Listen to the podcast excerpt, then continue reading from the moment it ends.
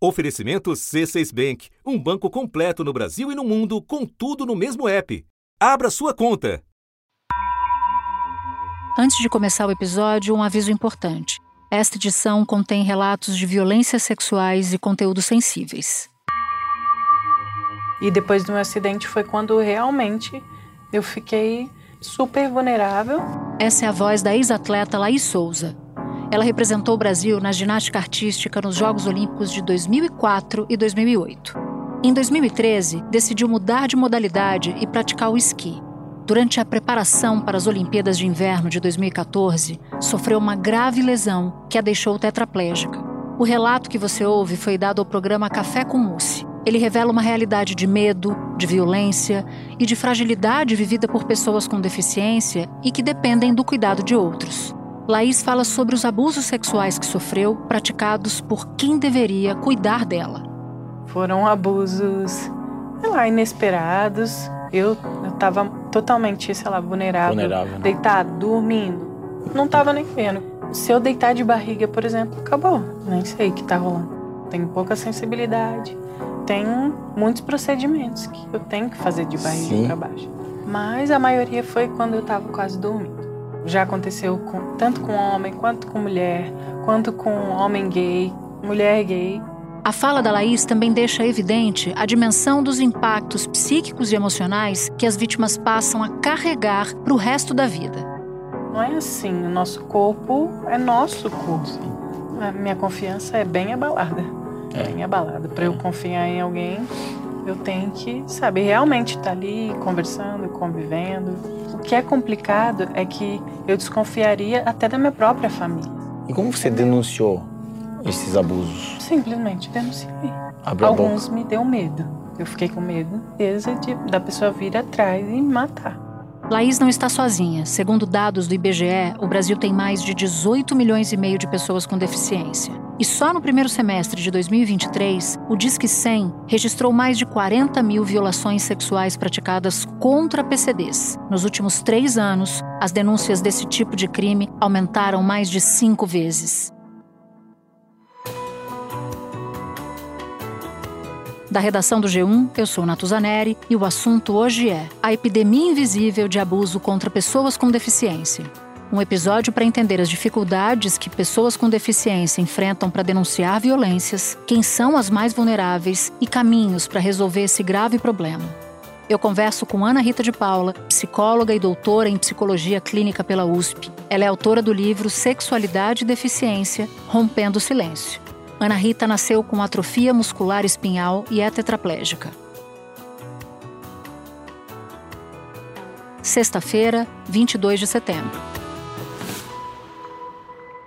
Ana Rita, quero te pedir para você começar nos contando um pouco da sua história e por que, que você decidiu pesquisar e escrever sobre sexualidade e pessoas com deficiência. Eu fiz a faculdade de psicologia e desde o início eu me interessava por discutir uh, teoricamente as questões das pessoas com deficiência, porque uh, foi um, houve um processo comigo de me descobrir com deficiência e descobrir essa condição não como uma questão de infortúnio, mas uma questão social, um fenômeno sociopolítico. E aí eu fui, a partir da psicologia social, no primeiro momento, querendo discutir essa questão da deficiência. E a partir da minha vivência como mulher com deficiência, eu foquei nesse tema. E aí eu comecei, junto com uma outra mulher com deficiência, a Mila Guedes, que inclusive está fazendo o doutorado dela sobre a questão de gênero e deficiência. E, e aí a gente desenvolveu já vários projetos né, uh, com esse tema. Uh, esse foi o minha, meu foco de trabalho desde então. E no universo de pessoas com deficiência, quais são as mais vulneráveis ao abuso sexual? Eu te pergunto isso, Ana, para que a população e as autoridades tenham dimensão e pensem políticas públicas voltadas para proteger essa fatia da população que é muito vulnerável.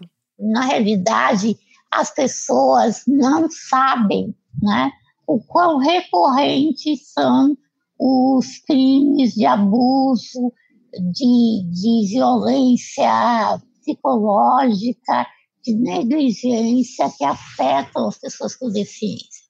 E geralmente são ah, os cuidadores, os familiares, é que geralmente são os abusadores, né? E um homem foi preso na cidade de Picuí, no Curimataú do estado, suspeito de estuprar a própria irmã por quase 10 anos.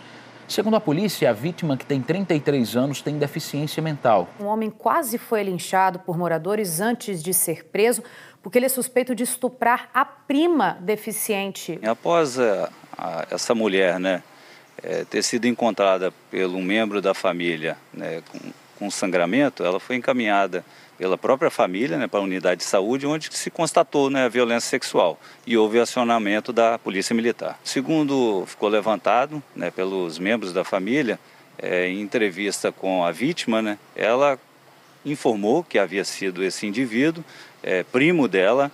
É, 75% né, dos casos de violência sexual são cometidos por membros da família, do círculo familiar ou de amizade é, das vítimas as pessoas com deficiência são vistas, as mulheres particularmente, são vistas como assexuadas. Ainda assim, elas são vítimas por causa da sua fragilidade física.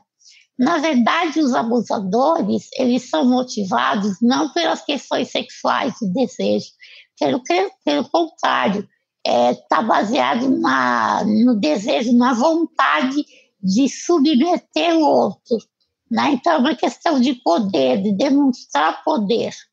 E aí, quanto mais frágil e vulnerável for a vítima, mais frequentemente ela está exposta a esses problemas, né? Então, as mulheres com deficiência, quanto vítimas uh, de abuso doméstico, né? por exemplo, elas têm duas vezes mais ocorrências de abuso uh, do que os homens, por exemplo. Né? Você cita o Atlas da Violência. Em 2021, ele mostrou que o Brasil tem um caso de violência contra a pessoa com deficiência a cada hora. E a maior parte disso é justamente violência doméstica. A gente também levantou as denúncias recebidas pelo Disque 100 e pelo Disque 180 do Ministério dos Direitos Humanos, e a gente também notou um aumento nos últimos anos. Esse Atlas ele é primeira vez que ele toma esse tema né, da deficiência para discutir violência. Tem dados muito interessantes. Por exemplo, as mulheres com deficiência são muito mais atingidas do que vítimas do que os homens, como eu disse, e muito mais também entre as mulheres com deficiência, sem deficiência, perdão. Então, você vê que isso é um, é um, um dado muito relevante. E esses dados provavelmente são subestimados, viu? Porque, como eu disse, o, os cuidadores, os, os, familiares, ou seja, as pessoas que cuidam das pessoas com deficiência quando isso é necessário, muitas vezes podem ser os abusadores.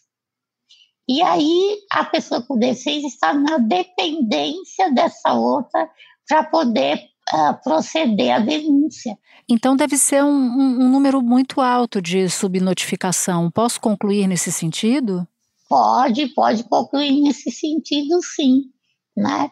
E veja que é uma situação muito opressora, né?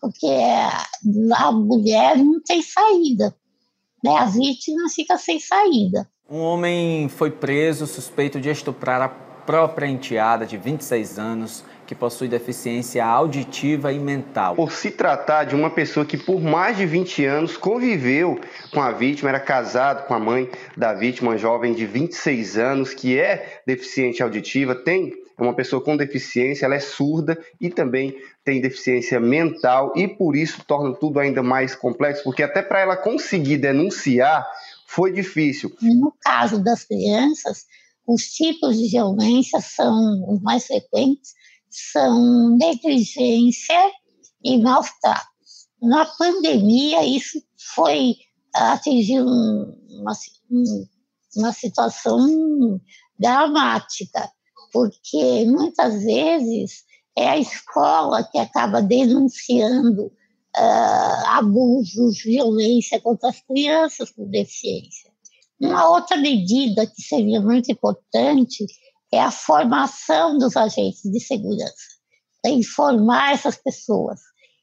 Uh, por exemplo, os agentes de segurança, quando não são informados, eles não dão ouvidos às crianças com deficiência, às pessoas com, adultas com deficiência intelectual, eles não reconhecem né, nessas pessoas legitimidade para falar. Espera um pouquinho que eu já volto para continuar a minha conversa com a Ana Rita. Com o C6 Bank, você está no topo da experiência que um banco pode te oferecer. Você tem tudo para sua vida financeira no mesmo app, no Brasil e no mundo todo. A primeira conta global do país e atendimento personalizado, além de uma plataforma de investimentos em real e dólar com produtos exclusivos oferecidos pelo C6 em parceria com o JP Morgan Asset Management. Quer aproveitar hoje o que os outros bancos só vão oferecer amanhã? Conheça o C6 Bank. Tá esperando o quê? C6 Bank são muitas camadas de dor, né? A camada de dor do abuso, a camada de dor de não conseguir denunciar em alguns casos, eu queria abordar contigo o aspecto psicológico do abuso, né? Ou a faceta psicológica do, do abuso que é muito difícil de ser denunciado, como você mesma descreveu. De que maneiras a violência psicológica contra PCDs atinge as pessoas com deficiência. E eu queria, inclusive, pedir, se você puder, explicar um trechinho da sua fala, logo no começo da nossa conversa, que me chamou a atenção quando você disse: as pessoas com deficiência, as mulheres com deficiência, são vistas como assexuadas. Eu queria entender também a origem disso. Isso foi o tema do meu mestrado, sabe? E o que a gente vê é o seguinte: que as pessoas com deficiência, uh, porque têm a deficiência incidindo sobre o corpo, né?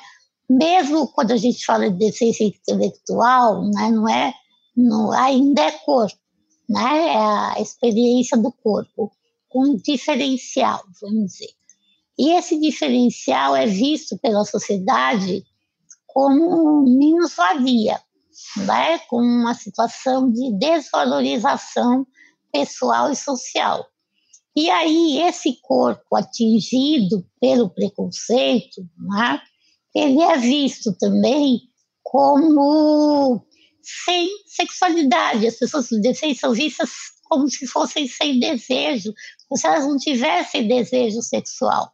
Não é como se a deficiência anulasse a, essa dimensão do desejo.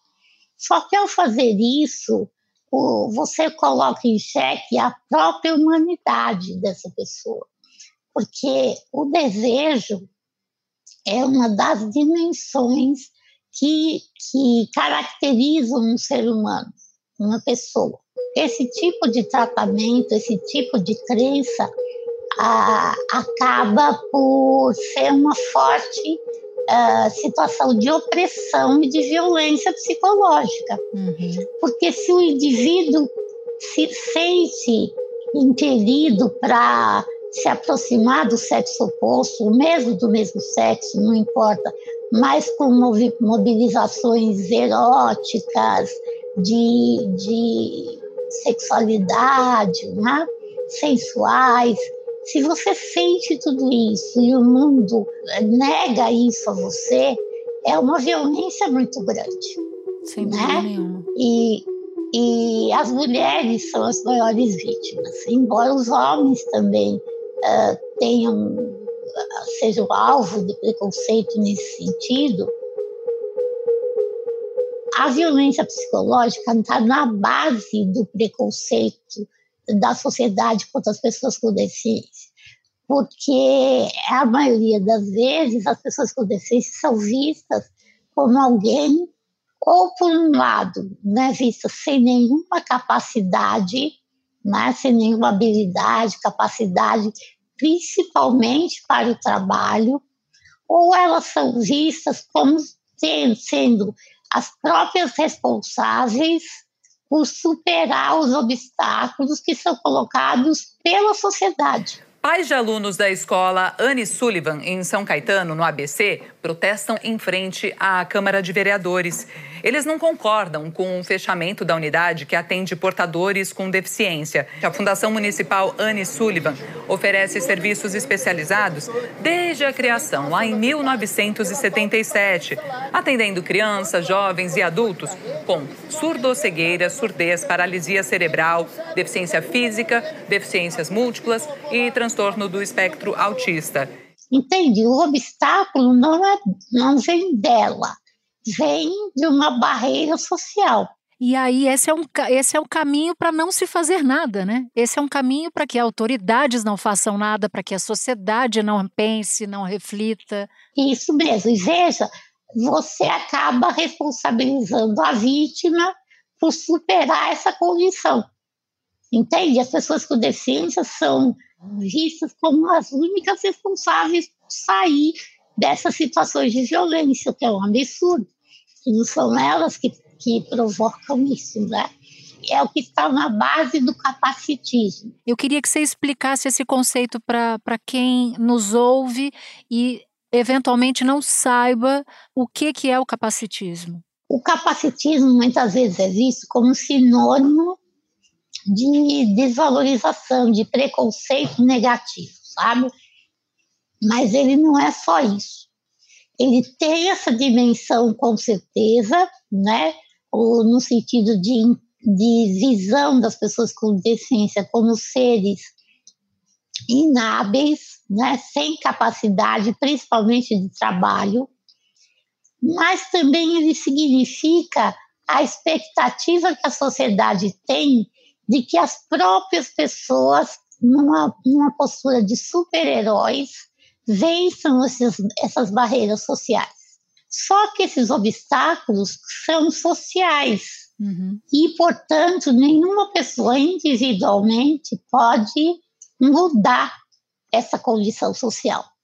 É só a sociedade como um todo. E aí, os agentes públicos são os maiores responsáveis para mudar essa situação. Então, o capacitismo é, ao mesmo tempo, essa compreensão da pessoa com deficiência como menos capacitada ou como, como super responsável por resolver essa questão. Ana Rita, você deu algumas pistas durante a nossa conversa para treinar, por exemplo, agentes de segurança para que se saiba identificar melhor casos de abuso contra PCDs. Você falou de treinamento via curso.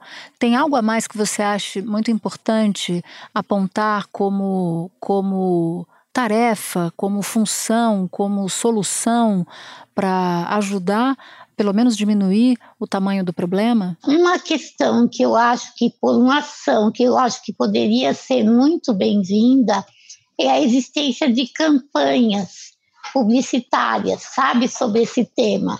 Que a sociedade precisa saber que isso não é um, uma situação rara, muito pelo contrário, né? ela é muito frequente e, e muito sofrida para quem é alvo dessa violência. Sem dúvida. Que bom que a gente que a gente se encontrou para conversar sobre isso, Ana. Ana Rita, eu te agradeço demais por você ter topado falar com a gente. Te agradeço mais ainda por você abordar pontos tão sensíveis e dolorosos para todas para todas nós, né? Eu agradeço e te desejo um bom trabalho e sucesso no curso também. Tá, muito obrigada, viu? Neste episódio, você ouviu um trecho do programa Café com Mousse. Este foi o assunto podcast diário disponível no G1, no Globoplay ou na sua plataforma de áudio preferida.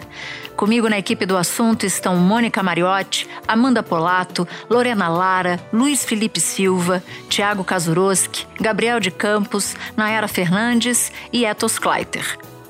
Eu sou Natuzaneri e fico por aqui. Até o próximo assunto.